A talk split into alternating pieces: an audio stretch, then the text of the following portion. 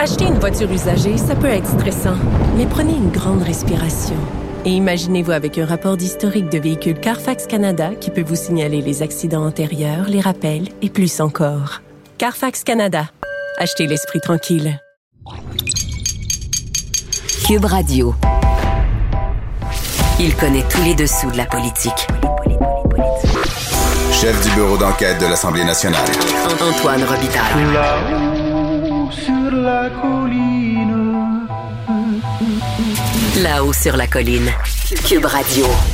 Et bon lundi à tous. Aujourd'hui à l'émission, on parle à Joël Arsenault, député péquiste des îles de la Madeleine, qui bascule en zone orange aujourd'hui après des semaines à avoir eu l'impression de jouer à la pandémie. J'ouvre les guillemets et je les referme.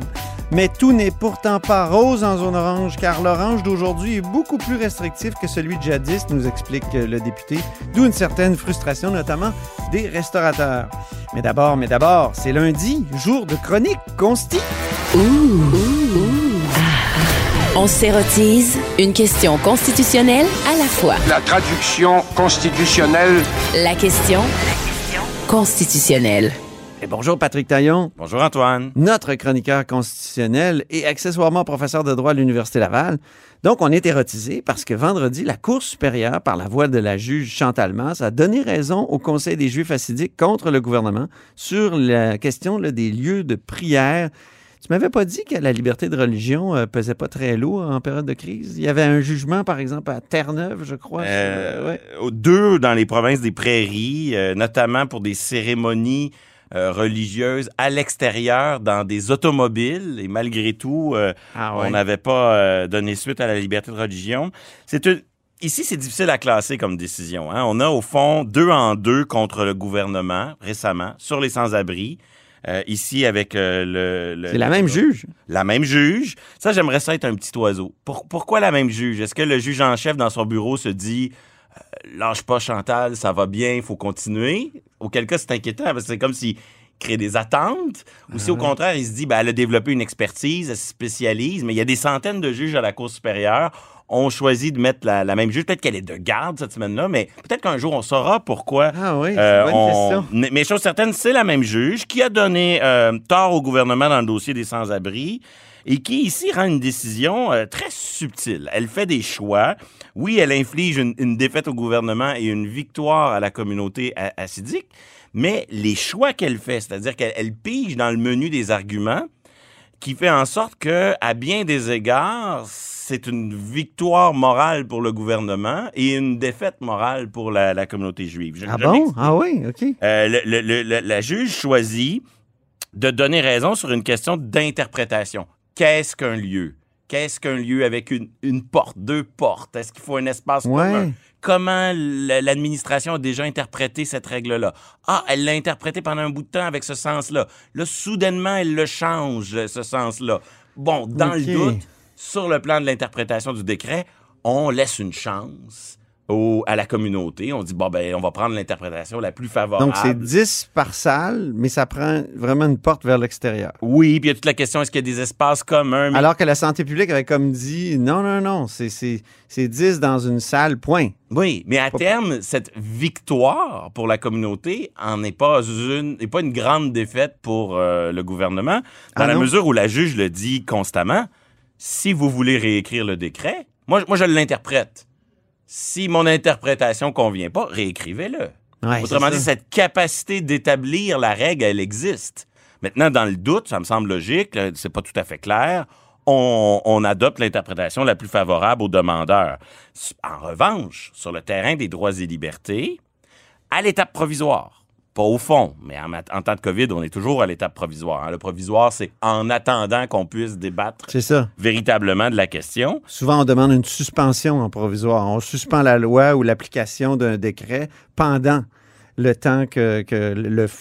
que, oui, c'est ça. La Pendant juge n'avait pas besoin de trancher sur la liberté de religion, sur la discrimination religieuse, puisqu'elle donne raison à la communauté sur la base d'un argument d'interprétation. C'est ça. Donc là, elle va, dans, excusez-moi le terme technique, mais elle va faire un oblitaire, c'est-à-dire quelque chose qui n'est pas utile, qui n'est pas nécessaire. Elle le fait parce qu'elle elle fait le choix de de le faire. C'est la liberté Et, et là, euh, de du façon, juge. c'est une preuve d'activisme judiciaire. Ah oui. Mais pourquoi elle le fait? Pourquoi elle tient à traiter son argument euh, de droits et libertés? Ouais. Mais c'est pour envoyer le message à la communauté que si jamais le gouvernement euh, réécrivait son décret, ne, ne- ne revenez pas me voir, vous ne- vous n'auriez pas gagné sur les arguments de droits et libertés, du moins à l'étape provisoire. C'est pour ça que là où il y a une défaite gouvernementale, il y a aussi sur la question des droits et libertés. C'est la fameuse victoire morale qui a été Il y a, évoquée il y a aussi une victoire morale, exactement. Fait que c'est difficile de voir quel signal ça envoie euh, pour la suite des choses, mais mais il y en a un peu pour tous les camps. Euh, on le voit, là, la juge, elle se pose davantage comme euh, une espèce de régulateur, un médiateur hein, dans un conflit euh, entre différents points de vue. Elle- n'est pas à l'étape de trancher sur le fond des choses, mais elle envoie déjà des, signaux. Donc, premier signal, les tribunaux sont toujours là. Ça fait deux en deux en quelques jours, quelques semaines sur des questions de- d'interprétation des décrets en défaveur du gouvernement. Mhm. Et on voit quelque chose dont on a déjà parlé, quand il s'agit d'ajuster la règle pour quelques personnes, d'abord euh, les itinérants, qui sont peu nombreux dans une situation vraiment hors du commun, euh, c'est plus facile pour les Oui, parce qu'on le tribunaux- répète, là, Chantal Masse, c'est elle qui a Oui, jugé oui, oui, itinérants aussi. c'est plus facile pour les tribunaux d'intervenir, de trouver le, le courage de, de, de- et l'audace d'annuler ou de réinterpréter des décrets que lorsqu'il s'agit d'attaquer de front tous les décrets et de, euh, et de dire que tout ça va trop loin pour tout le monde. Et c'est là qu'on pourrait distinguer, je sais que ça fait grimacer plusieurs de mes collègues, mais au fond, un chartisme de gauche et un chartisme de droite. Ah oui, c'est quoi Le- ça? Le chartisme de gauche, lui, il se préoccupe beaucoup justement des, des marginaux, des exclus, des plus vulnérables. Ouais. Et alors que le chartisme de droite, il va être plus libertarien, euh, méfiant à l'endroit de l'État, et donc la liberté euh, pour tous et l'État le moins possible. Et, et- et on le voit depuis le début. Le droit ben, de ne pas être embêté. Exactement. Oui, c'est ça. Et là, on le voit, ben, c'est du chartisme de gauche qui remporte deux victoires de suite Oui. sur euh, une catégorie très, très vulnérable que sont les itinérants, avec des problèmes de dépendance, de santé mentale, et là, avec une communauté minoritaire, mais pas sur le vrai fond de l'affaire de la discrimination religieuse, sur un argument technique. Pendant que d'autres contestations s'organisent, on sait qu'il y a un avocat à Gatineau qui conteste l'ensemble des décrets, que l'on, si on veut mettre des étiquettes, je sais que les étiquettes ont des limites, s'inscrit davantage dans une approche libertarienne Ouais. plus du chartisme de droite, si je peux dire, où là, on conteste de front toutes les mesures. Mais, de- Mais il y a son, son obitaire là, sur le fait que cette communauté-là est résiliente, euh, a traversé l'histoire avec une résilience incomparable. incomparable. Elle évoque la Shoah. Est-ce que c'était euh, nécessaire? elle fait beaucoup de poésie, la juge, dans cette ouais, hein. Donc, il y, a cette par- il y a ce passage au paragraphe 2, si je me souviens, très empathique pour dire à la communauté, vous avez traversé le pire, on, on vous comprend, on comprend que ça impose des, euh, une communauté tissée serrée, etc. C'est pour montrer que le juge a entendu le, le point de vue de la communauté. A entendu Et- et- les gens crier nazi Exactement. quand ils se sont fait arrêter par la police? Exact- exactement. Elle démontre beaucoup d'empathie à l'endroit de ça. Elle fait aussi la morale à la communauté et au gouvernement. Elle dit à un moment donné, euh, euh, vers la fin, euh, vous auriez intérêt à, à être conscient que chacune des positions respectives comporte des faiblesses. Euh, vous auriez intérêt à, à faire table rase du passé et repartir à zéro autour de la table interreligieuse de concertation. Est en train de dire, au fond, vous devriez vous en sortir autrement que, que par des, des, des recours judiciaires.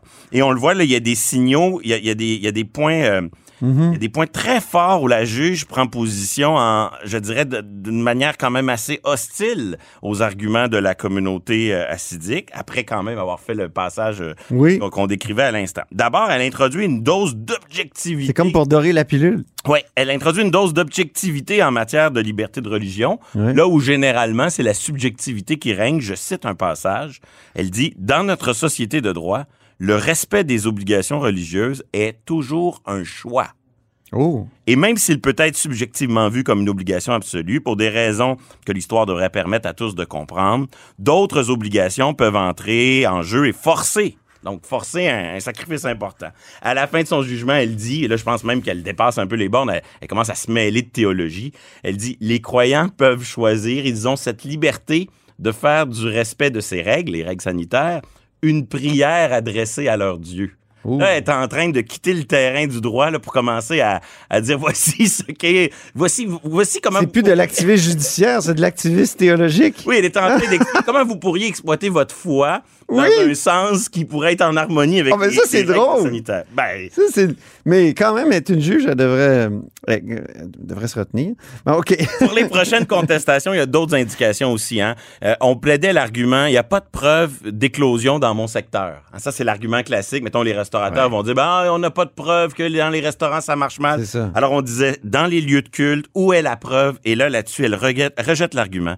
Elle dit, le but de l'État n'est pas de répondre à des foyers d'éclo- d'éclosion. Le but est de diminuer les risques de propagation. Donc, le fait que le, fait qu'il n'y ait pas une preuve manifeste d'un grand nombre d'éclosions n'est pas en soi, en tout cas, convaincant à ses yeux. Et elle rejette aussi ce que j'appellerais l'argument conséquentialiste, c'est-à-dire que Hein, c'est un argument qu'on retrouve parfois dans l'aide médicale à mourir, euh, dans le dossier de la prostitution. C'est-à-dire que le demandeur en matière de droits et libertés arrive en disant si l'État ne, ne change pas sa règle, il me condamne à, à violer la loi. Ah, Et la- les conséquences de la violation de la loi vont être pires que s'il avait adapté sa règle. Et donc, au paragraphe 172, elle dit Il est troublant que les demandeurs, donc la communauté assidique, allèguent comme étant un préjudice irréparable la possibilité qu'ils se réunissent, c'est moi qui parle, dans, euh, choisissent de ne pas respecter les mesures sanitaires, et là c'est la juge, et de les violer en s'adonnant à la prière collective dans des lieux privés. Ah, oui. Autrement dit, l'argument qui veut que si vous nous permettez pas de prier dans, dans les lieux prévus, on va le faire clandestinement. Ça, elle rejette ça, pire. Non, vraiment. elle, elle rejette cet argument-là. Donc, il y a vraiment à boire et à manger pour le gouvernement. vraiment. On dirait qu'elle veut, elle veut faire expier son péché de, de, de les sanctionner d'une certaine façon, de mettre des limites à ces, à ces droits-là en, en mettant des obitaires puis en, don- en leur donnant raison sur la question de l'incertitude quant à la règle. Elle est Euh, plus dans la médiation Ouais. dans le- l'exercice de trancher. fascinant. Et elle donne un sérieux avertissement au gouvernement. Elle reprend Ah. constamment la métaphore de l'avion qui se construit en cours de vol. Oui, oui, oui. Et elle dit, à mesure que l'avion se construit et plus le temps passe, des contraintes s'ajoutent et l'obligation de faire preuve de cohérence s'accroît, ce qui confirme ma théorie suivant laquelle plus le temps va passer, plus les juges vont se sentir à l'aise de, Oui. de, de venir rétrospectivement dire, ben là, il y a des limites. Et donc, euh, au- à la question de savoir, est-ce le signe avant-coureur d'une multiplication de jugements de ce type? Il est bien possible que oui, il y a à boire et à manger dans cette décision. Mm-hmm. Fascinante à lire, divertissante par moment. C'est ce que je vais faire euh, tout de suite après l'émission, ça c'est certain. Maintenant, dossier gouverneur général, donc on change de sujet. Tu avais prévu une nomination rapide à Ottawa après le scandale et la démission de Julie Payette. Donc ça prend un remplaçant. Actuellement, c'est le juge en chef de la Cour suprême là, qui est là. Mais il n'y a toujours rien à l'horizon. Oui, je commence à avoir tort. hein. Euh, Ma boule de cristal semble briser. Je, je, je, je cro- je croyais que la nomination allait être très rapide parce que euh, le, le mélange des genres, la confusion des pouvoirs, de voir un juge en chef être chef de l'État en Ben même temps, ça, ça, ça, ça correspond pas à nos standards d'indépendance judiciaire. Que le, le juge soit celui qui va peut-être signer un décret pour nommer un collègue, pour, euh, pour euh, sanctionner une loi qui, qui, va, qui va éventuellement être contestée, ça pose des problèmes par rapport à notre vision de l'indépendance judiciaire. Parenthèse, Patrick, est-ce que ça pourrait être contesté, ça? Ben oui, mais c'est le genre En de utilisant la jurisprudence. Oui, oui. Euh, Ben, la jurisprudence sur l'indépendance judiciaire, là, le, le salaire des juges, Bien tout sûr. ça. Ça tout pourrait... se conteste, mais c'est le genre de situation limite où la tentation est forte pour le, le juge qui est saisi d'un tel litige de boucher le trou comme il peut. Ouais. Autrement dit, il y, y a un trou dans le mur. Il serait juge et parti en plus? Ben, d'une ça certaine pose- façon. Ultimement, si le juge Wagner siège, mais il y a toujours moyen pour un juge en chef de, De se récuser. De, de dire, moi, faites un banc à 7, j'ai pas besoin d'être neuf. OK. Mais oui, ça met le système dans ses derniers retranchements. Mon inquiétude, Oui.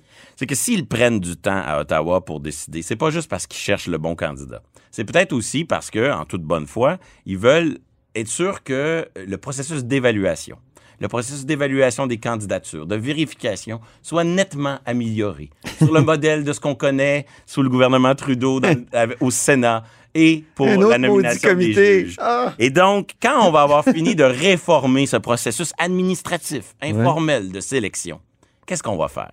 On va dire, ben, ce qui est bon pour le GG, le gouverneur général, Et bon, pour le LG. oui. Et qui nomme le chef d'État du Québec, de l'Ontario et des autres provinces? Ben, c'est le fédéral. Et donc, il y a des bonnes chances que le gouvernement Legault, en se désintéressant, en, montrant un grand désintérêt à l'endroit de, de- Il l'a fait hein, quand réformes. Charles Le Cavalier du journal lui a posé la question au Oui. gouvernement. Il a dit ah on a c'est pas notre priorité tout ça même si dans la plateforme euh, le nouveau projet nationaliste pour le Québec de, de 2015 c'était clair que la CAC voulait abolir le lieutenant-gouverneur. Et là, au fond, le discours du gouvernement à Québec, c'est de dire ces questions-là sont trop compliquées puis c'est pas prioritaire. Mon inquiétude, c'est qu'à force de dire cela, Ottawa va pondre un nouveau processus de sélection des LG et on va avoir raté le bateau, on va avoir raté l'opportunité de mettre de la pression pour avoir un plus grand mot à dire dans le processus de Je sélection. dirais même une, une, une, une occasion d'autonomisme. Bien sûr. D'accroître l'autonomie du Québec. Et c'est pas comme si c'était du délire. Là. À la suite de la démission du juge Gascon, euh, le gouvernement Legault a été proactif pour exiger un rôle accru dans la sélection des juges. Il s'agit de faire la même chose pour la sélection du LG. Pour le moment, il montre euh, qu'un désintérêt puis une indifférence à l'endroit du dossier. J'ai bien peur que ça les rattrape éventuellement. Très bien. Merci beaucoup, Patrick Taillon, notre chroniqueur constitutionnel et accessoirement professeur de droit à l'Université Laval. Merci Antoine. À la semaine prochaine.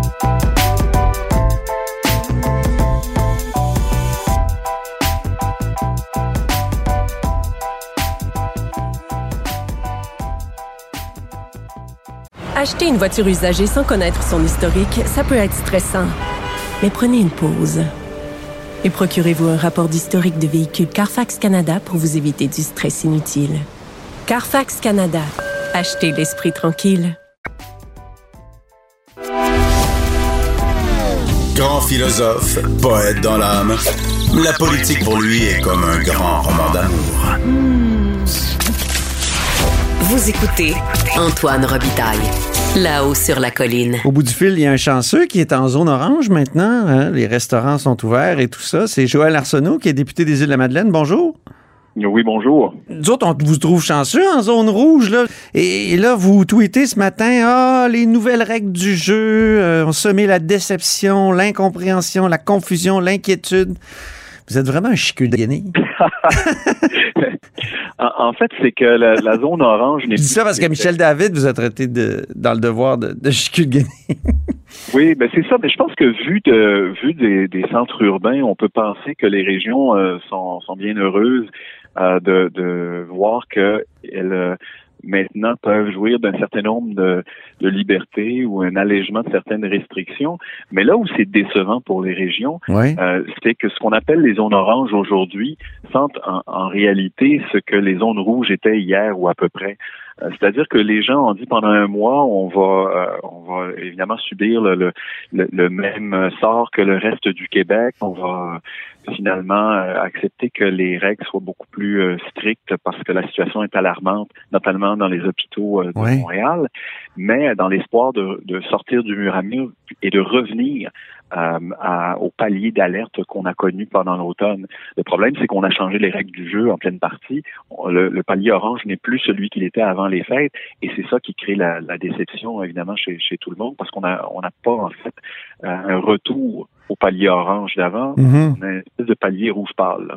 Ah oui, c'est ça. et ça, ça et là, vous, vous citiez ce matin des restaurateurs inquiets et déçus par rapport aux nouvelles mesures. Pourquoi?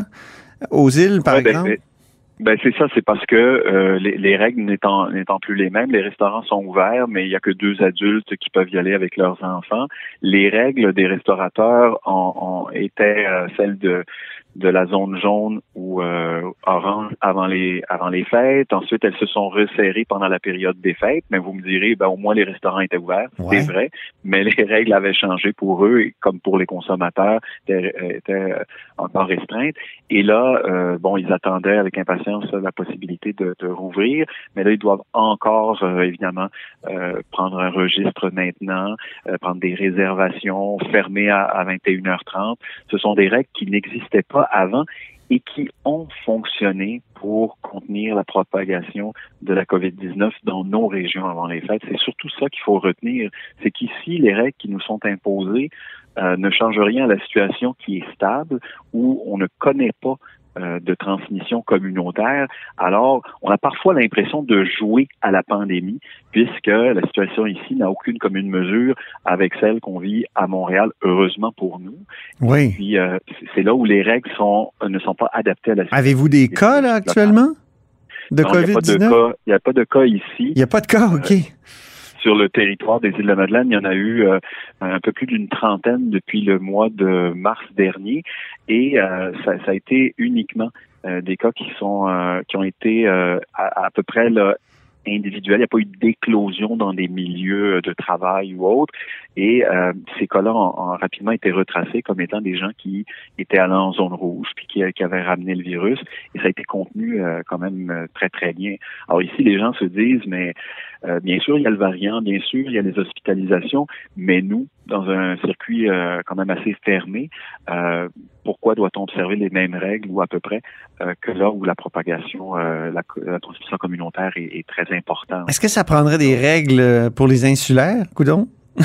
Ben, en fait, euh, on voit que chez nos voisins du Nouveau-Brunswick, il y a, il y a le concept de la bulle euh, atlantique, mais aussi la, la fermeture des frontières qui a été faite depuis le mois de mars à l'île du Prince-Édouard au Nouveau-Brunswick. Et quand on regarde les résultats globalement, ben, ça, a assez bien fonctionné. Euh, donc, il y, a, il y a beaucoup de gens qui se disent, ben, si ça fonctionne pour eux, ça pourrait fonctionner pour nous aussi. Euh, C'est-à-dire qu'on ne veut pas se refermer complètement sur nous-mêmes, mais que le contrôle des allées et venues des gens qui viennent, soit par traversée ou par euh, l'avion, euh, puisse être resserré, ce qui donnerait plus probablement de latitude pour euh, la libéralisation des, des contacts sociaux euh, ici euh, chez nous, pour, pour tous- les gens là, qui qui évidemment subissent euh, les effets, les contre-coups de la pandémie, euh, c'est-à-dire Mhm. les personnes âgées en particulier, les jeunes et ainsi de suite, qui peuvent pas pratiquer de sport, et co- comme ailleurs, bien entendu. Mais le, le problème étant qu'ailleurs, le danger, il est réel. Ici, il est, il est plus diffus et c'est un danger appréhendé, mais très, très faible. Mhm. Vous parliez de frontières. Est-ce qu'il faudrait pas fermer la frontière avec l'Ontario au Québec? Parce que, après tout, là, ils ont beaucoup de variants là-bas, de, de codes de variants. Et euh, on a fermé la frontière avec les États-Unis, mais, mais pas avec l'Ontario. Ben, en fait, c'est, c'est- cette discussion-là, on, on l'a, eu déjà euh, dans, dans le passé, puis euh, on se demandait comment on pouvait à la fois dire au gouvernement fédéral euh, il faut absolument là, faire un contrôle plus étanche des frontières euh, du pays et puis pas penser faire la même chose à l'intérieur même euh, de, de- des frontières du Québec. Euh, je pense que le débat est ouvert. Comment on le fait, avec quels moyens, euh, ça c'est un grand débat. Mais en principe, le vecteur de propagation, de transmission des nouveaux variants, comme du virus, c'est à travers les contacts qui, qui viennent d'ailleurs. Donc, ne pas le faire, c'est s'exposer, bien entendu, que ça vaut pour les régions du Québec, comme pour le Québec versus l'Ontario, ou pour le Canada par rapport à la Grande-Bretagne. Donc, il faudrait fermer la frontière. Ben, il faudrait au moins contrôler ou euh, avoir un, un certain regard sur ce qui arrive, des tests ou, en, ou du moins là, une façon de monitorer la situation définitivement. On parle beaucoup des infirmières actuellement. Comment faire pour euh, les retenir au public? Parce qu'il y en a plusieurs qui partent, euh, après ça, ils reviennent à l'emploi d'agence. Donc, qu'est-ce que vous feriez, vous, au Parti québécois? Ben, on, on l'a dit que les infirmières actuellement et qui- sont en négociation pour leur euh, contrat de travail. Euh, la, la profession n'a pas été suffisamment valorisée, notamment dans, dans les conditions de travail qui leur sont impo- imposées, temps euh, supplémentaires obligatoires, euh, des, des, des quarts de travail euh, qui, qui peuvent être de 12, de 16 heures. C'est des conditions qui les mènent euh, évidemment à l'épuisement.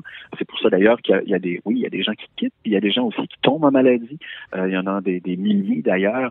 Donc, il faut, il faut réformer euh, de- en profondeur la façon de gérer la main-d'œuvre. On a Mais quoi, par exemple? qui s'est tourné vers, vers la mobilité de la main-d'œuvre plutôt que la stabilité des conditions de travail améliorées. Puis là, il va falloir ramener le, le paquebot là, sur un- une course euh, qui, qui, qui est plus euh, adéquate.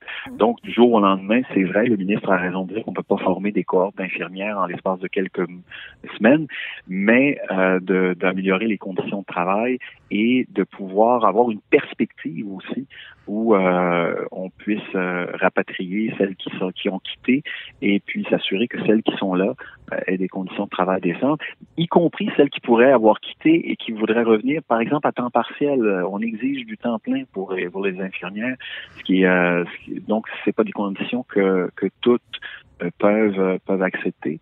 Donc, euh, on est intransigeant envers les, infirmières. Je pense qu'il faut, il y a des solutions qui ont déjà été avancées par, par les syndicats et même par, plusieurs analystes qui, qui n'ont pas encore été retenues ou du moins pas encore été mises en œuvre.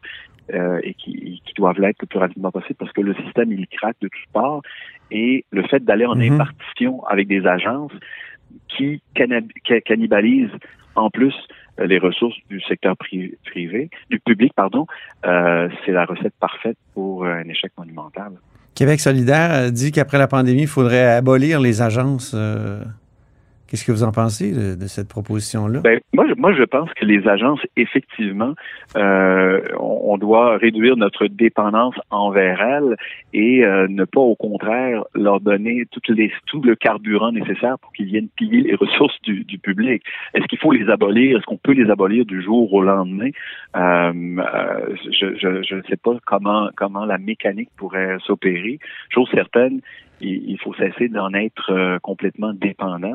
Puis objectivement, c'est sûr que si le système public doit avoir recours à des agences privées euh, pour euh, fonctionner avec les frais dont on ne sait pas exactement combien de centaines de millions de dollars ça peut coûter, mais que, que, ça, que ça, les, frais donc que ça impose, c'est absurde.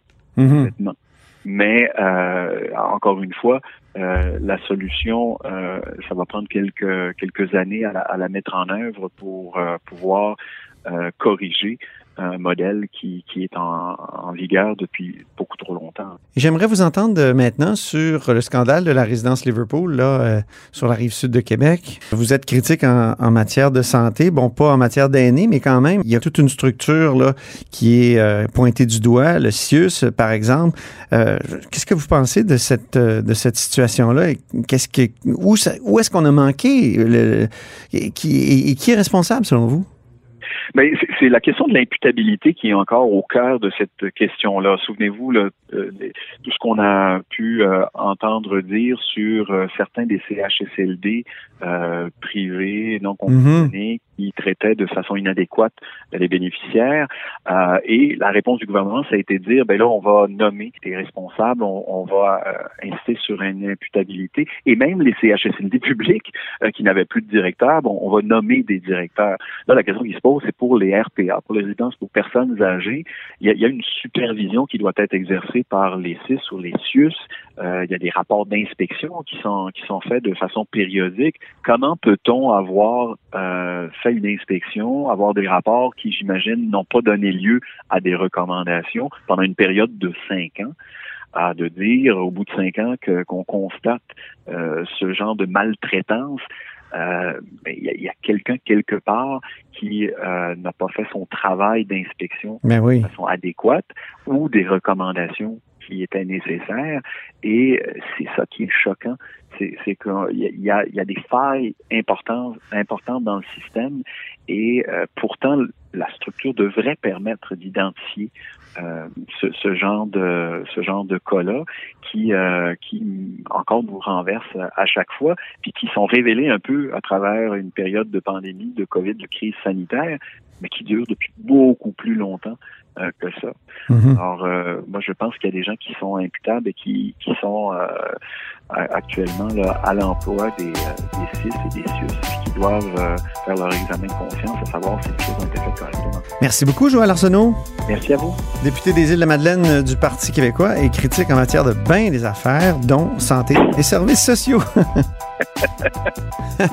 et c'est tout pour La Haut sur la Colline en ce lundi. Merci beaucoup d'avoir été des nôtres. N'hésitez surtout pas à diffuser vos segments préférés sur vos réseaux. Là, ça, c'est la fonction partage. Et je vous dis à demain, mardi.